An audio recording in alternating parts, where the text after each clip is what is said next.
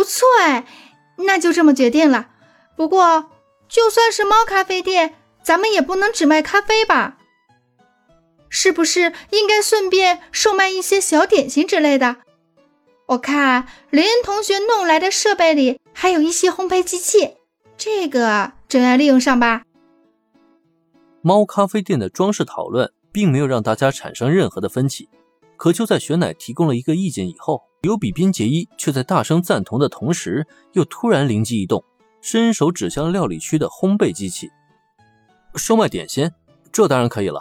毕竟点心也是咖啡店必备的一项重要环节嘛。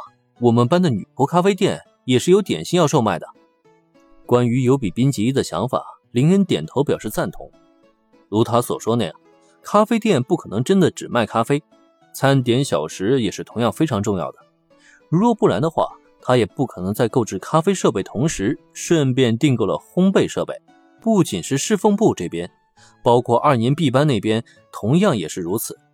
只是今天让大家先学咖啡，点心制作嘛，全都放到了明天再去准备了。毕竟总不能一口吃一个胖子吧。好，既然如此。那咱们现在就来尝试制作开店当天售卖的点心吧。咱们来比一比，究竟谁做的点心更好吃？也不知为何，林恩赞同的话突然让尤比宾杰伊眼前一亮。只见他兴奋地从椅子上站起来，双手重重地一拍桌面，那一双红色双瞳中简直能够映射出光芒了。怎么突然就开始搞起比赛来了？尤比宾吉这突如其来的想法让林恩很是愕然，可还没等他开口，却发现这个粉色团子头已经缠上了雪奶。小雪奶，咱们来一起做点心呗。好吧，我知道了。面对尤比宾吉撒娇一般的表现，雪奶稍稍皱眉，好像对这种缠人的动作很不适应。但稍加沉默以后。他还是点头答应了下来，这就不禁让尤比宾杰一大感振奋。太棒了，那咱们就正式开始吧。林同学，刚才我们什么忙都没帮上，但现在我会让你真正见识一下我们的女子力。尤比宾吉气得志满的表情，让林恩终于醒悟了过来。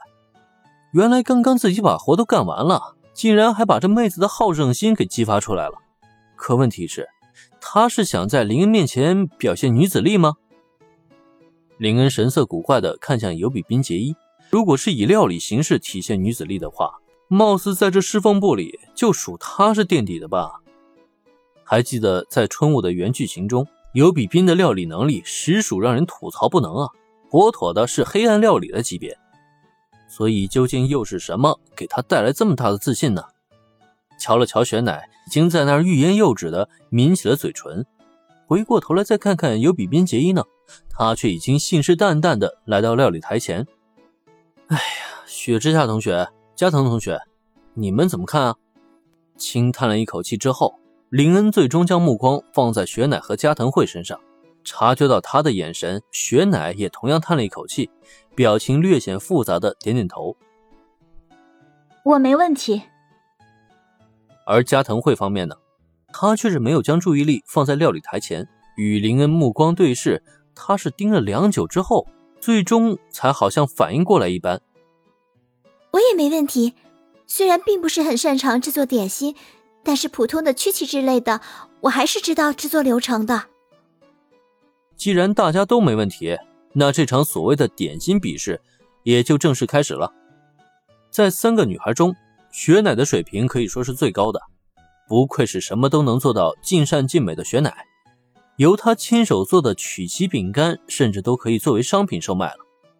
其次，加藤惠虽然表现得很谦虚，但动起手来也是绝不含糊的。虽然总体表现要略逊于雪奶一筹，味道却还可以保证。可最后轮到尤比宾杰伊，这个就真是让人一一言难尽了。明明只是做一个曲奇饼干，材料配比都摆在那儿呢，你说你按照流程去做就完了呗？